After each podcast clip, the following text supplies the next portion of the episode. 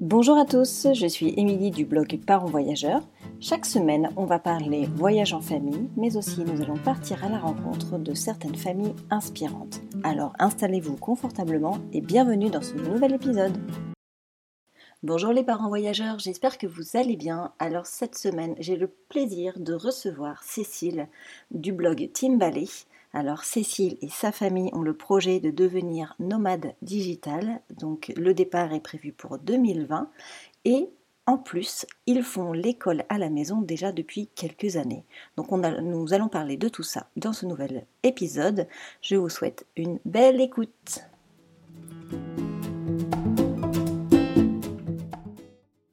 Bonjour Cécile, merci d'avoir accepté cette invitation. Euh, je suis super contente de te recevoir sur le podcast. On va parler instruction en famille, voyage au long cours, euh, tout plein de projets euh, qui sont en cours dans ta tête.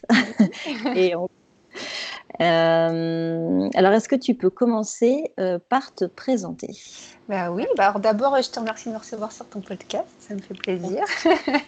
Euh, donc, je suis Cécile, euh, je suis maman de deux filles, Lou et Ella, qui ont bientôt 12 ans et 8 ans. Et je suis mariée à Howard et je suis l'auteur du blog Team Ballet Devenir une famille nomade. Et, euh, et voilà, et donc je suis également rédactrice web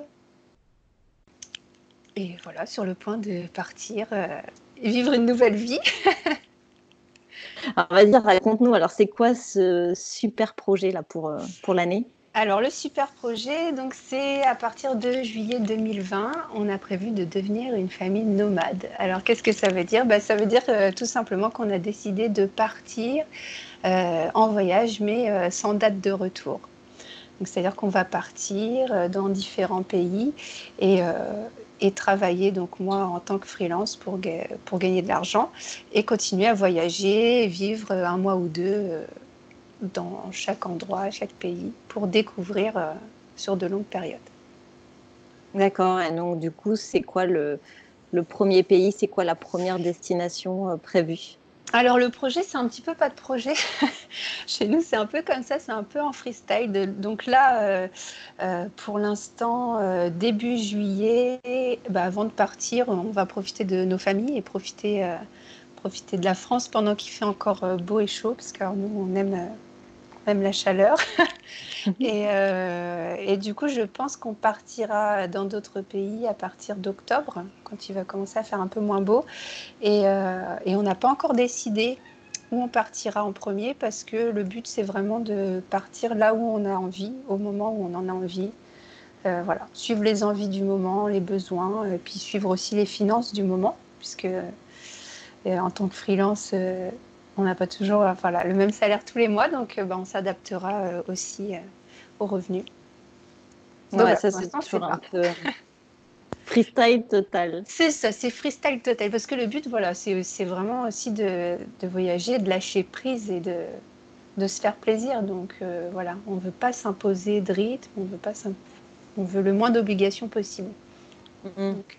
Mais, euh, mais ça vous est venu d'où cette idée de, de, tout lâcher comme ça euh, de, On dirait que c'est un espèce de ras-le-bol et de dire je, je, claque la porte et je m'en vais. Ça, vient d'où Alors, c'est pas, pas vraiment un ras-le-bol en fait, enfin, même pas, pas du tout, enfin en tout cas pas de mon côté, peut-être un peu plus celui de mon mari, mais euh, non, on est parti en fait une première fois en tour du monde, si on peut appeler ça. On a fait euh, l'océan Indien et l'Asie du Sud-Est, donc pas vraiment tour du monde, mais en long voyage pendant sept mois. On est parti en 2016 et euh, on est parti tous les quatre. On a profité les uns des autres 24 euh, heures sur 24. On a découvert ensemble et tout. Et puis bah, au bout de sept mois, on est rentré. Et puis, bah, évidemment, en rentrant, on s'est dit bon, bah voilà, ça c'est fait. Euh, et non, et en fait, on a vraiment pris notre pied à vivre comme ça, euh, ensemble, tout le temps. Euh, et, c'est simplement, du coup, un, projet qui s'est remis en place après en se disant, bon, ça pouvait clairement pas être la dernière fois qu'on faisait ça, ou la seule et unique fois. On a tellement aimé qu'on s'est dit, bah, et si ça devenait notre mode de vie, en fait? Pourquoi pas, puisque c'est comme ça qu'on est heureux. Pardon, je t'ai coupé. Non, non. Est-ce que, mais parce que vous êtes parti en Asie du Sud-Est, vous étiez en, mode sac à dos avec un itinéraire ou vous étiez posé Alors, euh, non, on était en mode sac à dos. on avait plus ou moins un itinéraire. On s'était dit, voilà, on a fait Réunion, île Maurice, Madagascar, et puis après on a fait les pays d'Asie du Sud-Est. On s'était, voilà, on s'était dit, on aimerait bien visiter tel tel pays. on a, on a vendu notre maison à ce moment-là pour partir. On a vendu notre maison, on est parti en sac à dos et on a suivi un itinéraire en se disant, bah voilà, euh, quand, quand on a utilisé l'argent qu'on avait alloué à ça, et eh ben on rentre. Donc euh, on est parti sept mois et ensuite on est rentré. Donc on avait quitté notre travail, on avait vendu notre maison parce que le but c'était pas d'avoir de pression, de se dire bon retour, euh, il va falloir faire ci, ça. Et, et aussi d'avoir ces sept mois pour, pour se dire, bah voilà, après, après, on est libre. Qu'est-ce qu'on fait après? On peut se réinventer une vie, on peut faire ce qu'on veut. Voilà, et d'avoir sept mois pour y réfléchir. Hmm. Mais alors, comment on fait pour revenir? Quand, quand tu reviens de sept mois de, voyage, euh, comment c'est le retour euh, Parce que ça doit être quand même assez difficile de revenir à un quotidien, euh, se poser dans, un, dans une ouais, maison. Alors, ouais, c'est sûr. on a la chance d'avoir des familles super présentes, nous, et très, très disponibles notamment au niveau logement, parce que quand on est rentré, on a été se mettre chez ma maman. Euh, on avait un peu de sous de côté euh, de par la vente de la maison pour euh, voir venir. Et, et ben, en rentrant, on est allé se mettre, on est allé chez elle. Et puis on a dit bon ben voilà, on avait un peu réfléchi à ce qu'on voulait faire après. Et puis ben, on a pris le temps de, de se relancer dans nos nouveaux projets. Mais on s'est lancé tous les deux dans nos nouveaux projets parce qu'on a totalement changé de boulot, lui et moi, puisqu'on n'avait plus envie des mêmes choses euh, après les sept mois. Donc euh, on a pris le temps en rentrant bah, de, rechercher, euh, de candidater ailleurs et puis, et puis du coup en fonction de ce qu'on a trouvé, de trouver un logement et puis, puis voilà, de reprendre une vie, de reprendre une vie différente de celle qu'on avait laissée avant, totalement différente finalement. Mais voilà, on a pris, on a pris notre temps. Et, et du coup, alors quand vous êtes partis, euh, tes filles, elles avaient quel âge? Donc elles avaient, quand on est parti, elle avait 4 ans et Lou avait 6 euh, ans. 6 ans, 6-7 ans. D'accord, donc du coup tu les as déscolarisées. On les a voilà, je les ai déscolarisées, donc elle a été en grande section. Elle est entrée en grande section et Lou en CE2. Donc euh, on est parti au mois de juillet, donc on a, on a profité des vacances et puis on les a pas, on les a pas remis à la rentrée. Et quand on est revenu, ensuite, euh, elles ont quand même réintégré, parce qu'on est revenu en cours d'année, elles ont réintégré euh, l'école qu'elles avaient quittée pour, pour finir l'année, quand même. Et puis ensuite, et puis ensuite on, a, on a déménagé parce que du coup, à ce retour, on a, mon mari a postulé, a cherché du travail dans son nouveau domaine qui est professeur et il a eu il a eu un poste euh, à Limoges. Donc on a quitté la Bretagne et on est parti s'installer à Limoges et pour la nouvelle rentrée scolaire et, repartir voilà, avec un nouveau logement, nouveau travail nouvelle vie. Nouvelle vie, donc du coup nouvelle école pour les filles. C'est ça, nouvelle école. On avait trouvé une école Montessori quand on est arrivé euh, à Limoges. Et, puis, tu nous expliques euh, parce qu'en fait, le sujet, donc, c'est bien l'instruction en famille. Donc, qu'est-ce qui s'est passé entre. Euh, oui, alors, qu'est-ce qui s'est passé euh, L'école Montessori, euh, moi, j'avais beaucoup de, j'avais beaucoup d'attentes par rapport à cette école. Enfin, j'avais, j'étais très très motivée, ça me plaisait beaucoup. Et, et finalement, ça s'est pas très bien passé dans cette école parce qu'il bah, il faut savoir que je suis convaincue par la pédagogie Montessori, mais il y a des bonnes écoles et des mauvaises écoles Montessori, malheureusement. Euh, les éducatrices étaient très charmantes, c'est pas le souci, mais euh, bon, ça, ça fonctionnait pas bien, euh, ça fonctionnait pas bien au niveau, au niveau du bien-être des enfants, c'était pas top. Il y avait, ils étaient assez dépassés, et puis voilà, donc on a eu des petits soucis des petits soucis à cette école. Bon, au niveau apprentissage, mais c'était pas le plus important. Après, au niveau de, violence verbale, physique, c'était difficile.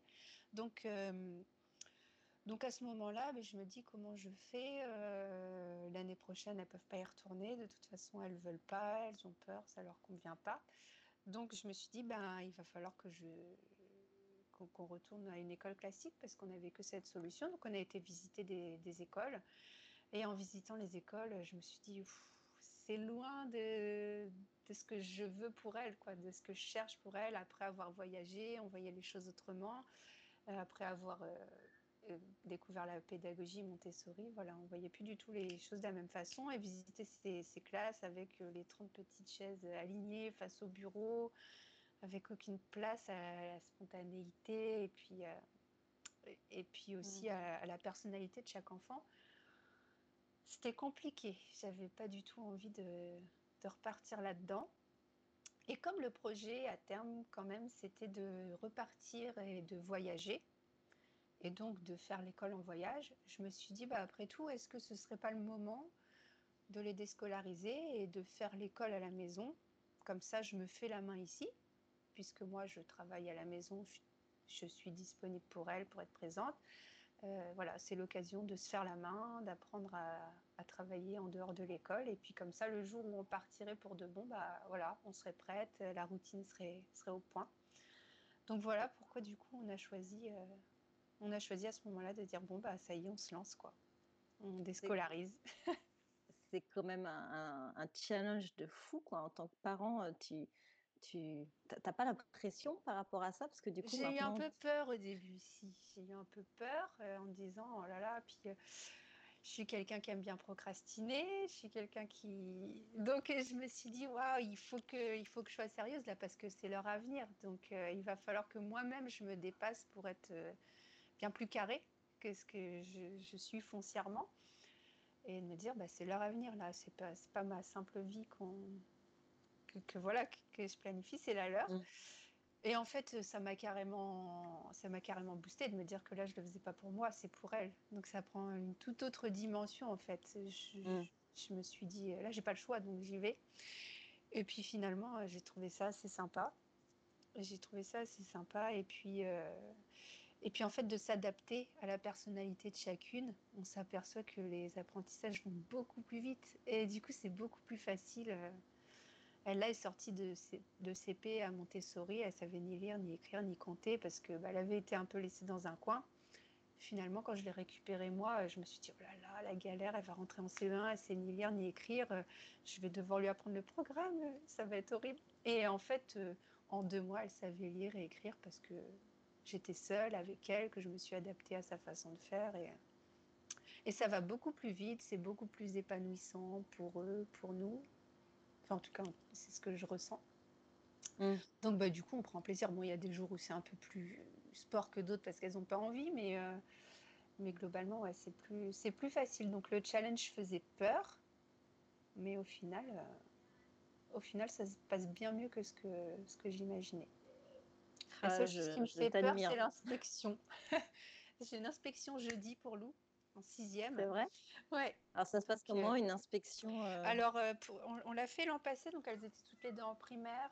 Euh, donc il y a quelqu'un qui vient pour m'inspecter moi entre guillemets, voir comment je programme les cours, comment comment on travaille, comment on s'organise à la maison, comment je les évalue. c'est des questions quand même très très poussées. En tout cas, l'inspecteur qu'on a eu l'an passé avait des questions très poussées. Et elles, elles vont euh, chacune dans une pièce et puis elles ont des exercices écrits et oraux pour voir leur niveau, en fait, simplement. Et euh, voilà, ça se passe comme ça. Puis après, il estime euh, si le niveau est suffisant. Enfin, si le niveau peut permettre d'atteindre le socle commun à la fin des 16 ans, si on avance suffisamment bien. Et donc l'an dernier, ça s'est très bien passé. Ils m'ont donné des conseils et tout ça. Et là, cette année, pour l'instant, j'ai le rendez-vous de Lou jeudi pour la sixième. Et euh, alors, c'est pas du tout les mêmes personnes, parce que là, du coup, le collège, c'est géré par, euh, par la région. Et euh, donc, j'attends de voir, parce que le collège, c'est un peu différent. On a d'autres attentes au niveau des enfants que juste apprendre des matières et tout ce qui est côté organisation, tout ça. Puis, il y a beaucoup plus de matières qui entrent en jeu. Donc, je suis totalement confiante au niveau de leur progression parce que ça se passe bien je suis un peu moins confiante au niveau de, pas de l'inspection parce que parfois on a affaire à des inspecteurs qui n'aiment pas euh, l'école à la maison. Donc là, bah, c'est un ah, peu plus compliqué. Il faut savoir se défendre, euh, défendre son bout de gras et, euh, et voilà, ses convictions. Donc c'est plus ça qui me fait peur en fait, de tomber sur une personne qui soit moins ouverte. Puis moi, c'est clairement, je travaille pas comme au collège. Euh, je travaille pas. J'essaye un peu de lui apprendre à programmer son travail et tout ça, mais on est plus voilà, sur de l'apprentissage au feeling. Mm. Ça marche très bien, on apprend très bien, mais c'est moins, c'est moins carré qu'au collège, quoi. Bah, c'est moins scolaire, tout simplement. C'est moins scolaire, voilà. Mais alors, si, si, le, si l'inspecteur, il, on va dire, il désapprouve, je sais pas si on peut le dire comme ça, euh, le niveau, elle doit retourner à l'école? Alors, si, euh, normalement, s'il désapprouve, on a un mois, on a un mois euh, à peu près pour se remettre dans les clous et puis ils refont une seconde inspection. Donc c'est eux qui jugent le temps entre les deux, mais en général c'est un mois. Euh, si au bout d'un mois c'est toujours pas euh, comme, comme eux le souhaiteraient, on a 15 jours pour les remettre à l'école, effectivement. donc ça rigole pas. bah non, ça rigole pas, mais en même temps, c'est rassurant de savoir que, que c'est quand même cadré, parce qu'il pourrait effectivement, dans certaines familles, avoir des dérives, et puis des enfants qui, enfin, voilà, à qui on n'assure pas un avenir cohérent. Donc, donc c'est rassurant, mais en même temps, ça fait un peu peur parce qu'on peut tomber sur des personnes qui ne partagent pas mm, mm, les mêmes valeurs que nous. Et voilà, c'est vrai que l'an passé, euh, l'inspecteur était très très pointilleux. Ça s'est bien passé parce que parce que j'ai pu démontrer euh, que voilà, elles avaient une école à distance, qu'il y avait eu des notes, que voilà. Mais je faisais pas tout bien comme lui le voulait, et euh, j'ai eu beaucoup de conseils et de de conseils qu'on m'a demandé de, suivre. Donc, hmm. euh, qu'on t'impose finalement. Plus ou moins imposé, en me disant, bah, enfin, en gros, si l'année prochaine c'était pas fait comme ça, euh, il faudrait. Et quand même. Bah, après, c'est vrai, c'est important que ça soit carré, organisé, mais après, si toi, tu déscolarises tes enfants, c'est justement pour avoir un peu cette liberté. C'est ça. D'apprentissage, etc. Mais après, vaut mieux que les libertés, enfin, qu'on t'impose à toi plutôt qu'on t'impose à tes filles. À la limite, je pense que c'est peut-être plus, facile. Ceci dit, ce qu'ils m'ont imposé était euh, très cohérent. Hein. Enfin, voilà, je pouvais l'adapter. C'était d'avoir des cahiers du jour pour suivre un peu l'avancement et tout ça, ce qui en soi est un bon outil. Donc, euh, et ça m'aide finalement. Donc, euh, voilà. Ouais, c'est ça. C'était des bons conseils. Finalement. Oui, c'était des bons conseils. Alors, comment tu gères tes, tes journées en fait? Alors, du coup, les journées types, c'est des grosses journées quand même. Euh, je me lève assez tôt, 5h30, 6h, pour, euh, pour être tranquille déjà dans la maison quand tout le monde dort, planifier un peu ma journée, voilà, savoir où je, où je vais. Euh, après, globalement, la journée, le matin est consacrée uniquement à l'école des filles. Donc de 9h à midi, c'est l'école. Ensuite, bah, le repas le midi et l'après-midi. Euh, donc, c'est pour mon travail à moi en tant que freelance et pour le blog. Et, voilà, et les projets que j'ai à côté.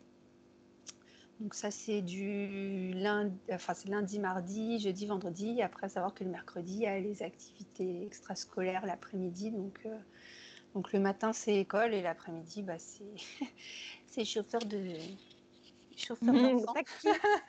voilà, c'est taxi.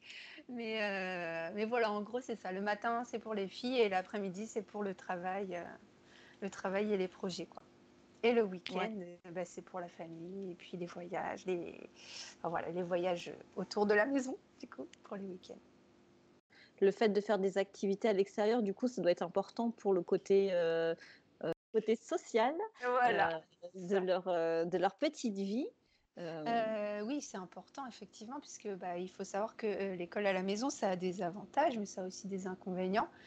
Ça a l'avantage de qu'on puisse s'adapter à elles, qu'elles puissent se servir de leur passion pour travailler et tout, mais ça a aussi le désavantage du fait qu'il n'y a pas les copines d'école qui sont quand même très importants à cet âge-là. Donc, donc, effectivement, elles ont des activités extrascolaires pour avoir des copines Enfin, pour, parce que c'est bon pour elle aussi de faire du sport, mais aussi parce que bah, voilà, il, faut, il faut rencontrer d'autres enfants. Donc l'année passée, euh, on, voyait, parce qu'il y a énormément d'enfants qui font l'école à la maison, mine de rien. Et il y a, il y a des réseaux bien en place, euh, un peu partout en France. Donc l'an passé, euh, une fois par semaine, on allait voir d'autres enfants qui faisaient l'école à la maison. Donc finalement, ils avaient des copains et copines qui avaient le même mode de, d'instruction mm. qu'elle. Donc ça, c'était assez chouette, elle pouvait partager. Après, cette année, c'est un peu plus compliqué parce que je suis, j'ai quand même un, emploi du temps très chargé. Et donc j'ai peu de temps pour, pour les emmener à ce genre de rencontres. Donc c'est vrai que là, cette année, c'est un peu une année charnière entre, entre bah, la vie d'avant et notre nouvelle vie qui, qui, se profile où effectivement on aura plus de, plus de temps pour, pour leur faire faire mhm. des choses. Quoi. Mais, donc cette année, c'est activité extrascolaire essentiellement. Et puis, euh, et puis sinon, elles s'occupent euh, à la maison. Elles font beaucoup de, de création, de choses comme ça. Elle va créer son petit blog. enfin voilà, ils se font. Ah, génial Ouais, ouais. Elles créent.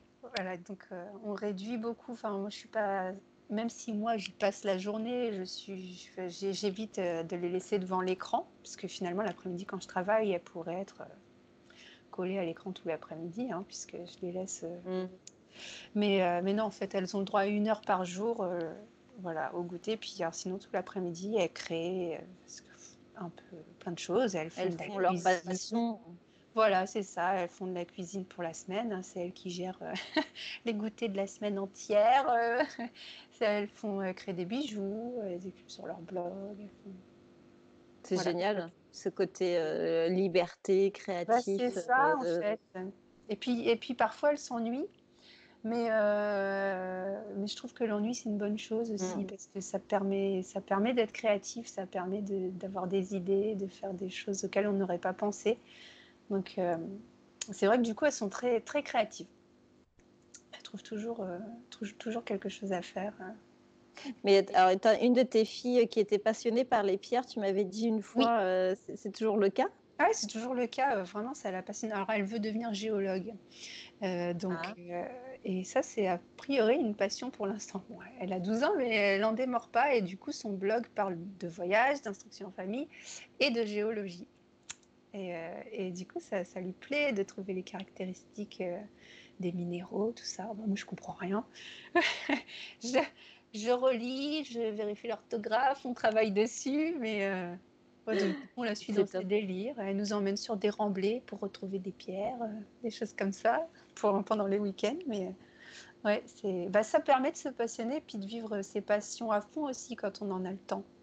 Comme ça. C'est vrai, hein, parce que c'est vrai qu'on on a. Enfin, déjà, euh, le fait d'avoir une passion à 12 ans, c'est quand même assez rare quand même, parce que les enfants sont quand même euh, école, maison, école, maison. en fait. ils n'ont pas le euh, temps. Le matin, ils se lèvent, petit déjeuner, bam, ils sont à l'école, on leur met plein la tête la journée, mais bon, après, voilà. Et puis ensuite, le soir, on rentre à la maison, on goûte, on fait ses devoirs, euh, on est fatigué. Et puis voilà. Et puis, après, le mercredi, on a des activités extrascolaires. Et puis, et puis papa et maman, ils travaillent, ce qui est normal. Et... Donc ça, ça laisse peu de temps euh, finalement à, mm. oui, à, rêver, l'imagination, à l'imagination, à rêver, à la passion, euh, tout ça. C'est vrai que nous, du coup, elles ont tout le loisir de, de faire tout ça. Et comment le, comment elle l'imagine en fait ce grand voyage, le fait de partir sans date de retour? Pour elle, ça doit être, enfin, ça doit être étrange. Elle Pas le vraiment comment? en fait parce qu'elles ont toujours plus ou moins voyagé. Alors Lou avait 6 ans quand on est parti pendant 7 mois, mais finalement ce qu'il y a avant, elle, elle, s'en rappelle peu. C'est devenu déjà plus ou moins son mode de vie. Parce qu'au retour, on avait acheté un van, donc tous les week-ends on était partis. Euh, elles vont pas, elles vont pas à l'école, donc depuis deux ans maintenant. Donc dès qu'on a envie de faire quelque chose, de partir quelque part, on y va. Et, euh, elles le vivent bien parce que pour elles, c'est normal, quoi. C'est comme ça que c'est notre façon de vivre et ça leur plaît. Et elles ont hâte en fait, surtout. Elles ont vraiment hâte de partir et de et, voilà d'avoir euh, encore une nouvelle vie, de voir de nouveaux endroits. C'est vraiment. Euh, parfois, je leur, je dis mais les copines Qu'est-ce que, si vous pouviez choisir, là, euh, enfin, si elles peuvent choisir, puisqu'elles nous donnent leur vie, mais si je vous disais, bah voilà, le choix ne tient qu'à vous, est-ce que vous voulez qu'on vous inscrive à l'école, que vous ayez des copines et une vie euh, classique, euh, avec tout, tout ce qui est chouette pour vous à votre âge, ou, ou notre vie de voyage, et alors c'est sans appel pour l'instant, c'est, ah non, non, non, on veut voyager, et puis alors, elles comptent les mois, elles comptent, elles sont impatientes. Hein. Ouais, elles sont attaquées, mais c'est ah génial. Ouais, elles attendent que ça. Il faut profiter de cette phase-là. C'est ça, parce que ça ne durera peut-être pas toujours. À un moment donné, elles auront probablement envie de rentrer, de se poser, de se faire des copines. parce qu'à cet âge-là, c'est important quand même. Ouais, ouais. Euh, ouais, c'est vrai que moi je me rends compte juste via l'expatriation, ils réclament quand même beaucoup papy, mamie, etc. que il y a quand même un manque qui se crée avec le temps. Oui, c'est ça. C'est pour ça que je dis que c'est pas un mode de vie parfait non plus. C'est un mode de vie différent, mais comme dans tous les modes de vie, bah, il y a ses avantages et puis ses inconvénients. Mm. C'est vrai que bah, la famille, les amis, c'est l'inconvénient euh, majeur de ce mode de vie. Alors on trouve des alternatives, on a Messenger, on s'écrit beaucoup. Euh. et après, quand on se voit, on se voit plus longtemps. Là, par exemple, on va aller passer les deux mois d'été avec eux. Euh, voilà, c'est vraiment... Oui, c'est ça, c'est juste organisé différemment. Voilà. Et puis on s'adapte à nos nouvelles contraintes mm. et puis euh, nouveaux désavantages aussi de cette, ce mode de vie. Ouais, c'est canon, c'est un super projet, franchement. Euh. ça fait rêver. Ben, en tout cas, nous ça, nous, ça nous fait rêver et on a vraiment hâte. Euh, ça fait pas rêver tout le monde, et ce qu'on comprend, mais nous, c'est vraiment quelque chose dont on a besoin aujourd'hui. Si ça se trouve, dans 5-6 ans, tu me reposes la question et je te dirais que je veux une maison avec euh, un chien, des poules, et puis, euh, et puis j'ai pas envie d'en bouger. Et ce sera probablement le cas parce que peut-être qu'on sera fatigué d'avoir autant bougé. Mais c'est ça l'avantage aussi à la vie, c'est de faire ce qu'on a envie de faire quand on a envie de le faire et quand on en a besoin. Et pas passer à côté en se disant plus tard, plus tard. Ouais, c'est ça, c'est savoir, ouais, c'est exactement ça, savoir s'écouter, se dire voilà, je, peux le faire, j'en ai envie maintenant, et ce, que, ce dont tu auras envie dans 10 ans, eh ben, tu le feras dans 10 ans. Exactement. Et effectivement, aujourd'hui, c'est le super moment pour vous euh, de vivre cette vie, et, et dans 10 ans, ouais, après, les, et puis, se dire les goûts changent. C'est ça, et de se dire que c'est pas parce qu'on a fait un choix aujourd'hui qu'on doit le tenir toute sa vie. C'est-à-dire que dans une vie, on a plusieurs vies, on change d'envie et, et, et, on n'est pas obligé de rester euh, avec une étiquette parce qu'on se mm. l'est collé à un moment en fait. Il faut vraiment. Euh, on n'est pas obligé de se tenir à ses choix jusqu'à la mort. si jamais on change, et eh ben on change, tant mieux, on fait d'autres expériences et puis. Euh, ouais, c'est ça. Et puis finalement, c'est ça la vraie liberté en fait. C'est à dire qu'on peut vivre sa vie quand on veut, où on veut et sans jamais euh, vraiment euh, se préoccuper euh, enfin, des autres, la vie des autres, et, ou rentrer dans un moule. C'est ça, rentrer dans un moule et de, ce que pensent les gens de nous. Ils pensent qu'on doit être comme ça, donc on reste comme ça. Et... C'est ce qu'on essaie de, enfin, ce qu'on essaie de vivre comme ça parce que c'est ce qui nous plaît, puis on essaie de l'inculquer à nos filles aussi. On se dit qu'en en, vivant comme ça, on va forcément leur, leur donner ce, gène de la liberté. quoi. Mm. C'est vraiment ce qui compte pour nous, c'est qu'elles soient libres, euh, libres de faire ce, ce, qui les rend heureuses. En fait, c'est ça, chercher le bonheur tout le temps, où qu'il soit, même si c'est euh, dans un truc tout simple ou dans un truc fou, peu importe. Mm. Euh, oui, et puis à la fois, est-ce que c'est pas non plus les préparer à un avenir qui est instable ou bah, effectivement on est obligé de déménager pour trouver du boulot C'est sûr que ce sera différent. Ouais savoir Nous, c'était différent à notre époque. Voilà, c'est ça, savoir s'adapter. Et finalement, ce mode de vie, bah, c'est aussi quelque part leur donner des billes pour bah, qu'elles puissent trouver leur voie, s'installer là où elles ont envie, faire ce, dont elles ont envie. Et, euh, Ouais, ouais, puis bah oui, je pense que et puis être capable de s'adapter à la situation finalement quand tu as bougé un peu partout et que tu as dû te réadapter tout le temps, euh, tu tu maîtrises plus vite euh, voilà l'art de l'adaptation à la situation. je pense. Tu, tu dégaines euh, tes outils pour t'adapter. Et moins vite euh. déstabilisé et voilà. Si il euh, y a des personnes qui ont envie de sauter le, le cap de devenir une famille nomade, qu'est-ce que, quel conseil tu pourrais leur, leur donner à l'instant T? Ben, de se faire confiance déjà. S'ils en ont envie, c'est que c'est peut-être qu'ils en ont besoin. Et, et ben, quand on a besoin de quelque chose, il faut se donner du mal pour euh, l'atteindre, à mon avis, puisque si c'est ça qui, qui, te rend heureux, il faut tout faire pour, euh, pour y arriver. Et donc, bah, pour devenir nomade, clairement, il faut déjà, dans un premier temps, avoir une rentrée d'argent. Ça, c'est parce que c'est bien gentil, mais on n'a pas gagné au loto, donc euh, voilà, on est très peu à gagner au loto, donc il faut quand même faire ça sérieusement parce que c'est pas c'est pas non plus un, un, un, choix de vie qui se fait comme ça n'importe comment. Donc euh, bah, déjà de, trouver un travail qui permette euh, d'avoir ce mode de vie. et il y, en, a, il y en a pas mal, que ce soit en ligne ou en tant que en télétravail. Donc voilà, déjà trouver une source de revenus qui, qui le permette. Et puis s'assurer que tous les membres de la famille soient partants aussi pour ça, parce que oui, c'est un détail qui fait son importance. Et puis après, il bah, faut se lancer quoi. Et surtout qu'il faut pas hum, moi, enfin vraiment, la, chose qu'on se dit avec mon mari, c'est pas, pas se dire, de ne pas se dire, bah, on verra plus tard, ou quand je serai à la retraite, ou un jour on fera ça. Parce mm. que, bah, parce que en fait, euh, la seule façon d'y arriver, c'est de passer à l'action. Et puis, il euh, n'y a, pas, a pas de meilleur moment que tout de suite. De toute façon, toutes les conditions parfaites ne seront jamais réunies. Ça, c'est euh, mm. utopie. On se dit quand j'aurai suffisamment d'argent, quand les enfants ont. Rien ne. Enfin, il n'y aura jamais toutes ces conditions réunies. Donc, à toi de faire en sorte que voilà, ce soit le mieux possible. Et puis, et puis voilà, il faut se lancer, quoi. Il faut, faut y aller. Il faut pas attendre. Il faut, faut, se donner les moyens. Il faut se mettre en place un plan d'action et, y aller, quoi. Pour le petit mot de la fin, euh, donc là, tu prépares le voyage euh, ou pas. Euh, comment tu te projettes dans cette nouvelle vie? Tu, tu l'imagines comment cette, cette nouvelle vie? Alors, je l'imagine évidemment, je l'imagine plus parfaite qu'elle le sera, parce que c'est toujours on fait ça. ouais, on pense toujours à l'idéal. Euh, j'imagine, euh, j'imagine une vie euh, un peu moins à 100 à l'heure déjà. C'est vraiment, c'est vraiment le, but. Et je m'imagine travailler tous les matins tranquillement sur ma terrasse au soleil avec un thé pendant que mon mari fait l'école avec les filles.